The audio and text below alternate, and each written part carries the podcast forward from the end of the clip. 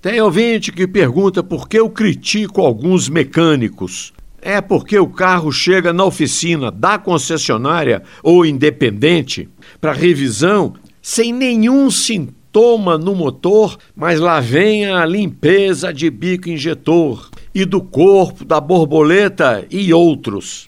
Aí eles dizem que esse Boris não entende nada, porque eu digo que não tem que limpar o freio traseiro. Eles desvirtuam tudo, porque eu digo que orçar a limpeza do freio traseiro é uma picaretagem, porque o freio traseiro só se limpa ao abri-lo para substituir as lonas. Tem até mecânico que defende aditivar o óleo do motor, o que é totalmente desnecessário e pode até danificá-lo, porque ele vende o aditivo na sua oficina. Dá para confiar no que recomenda um mecânico destes?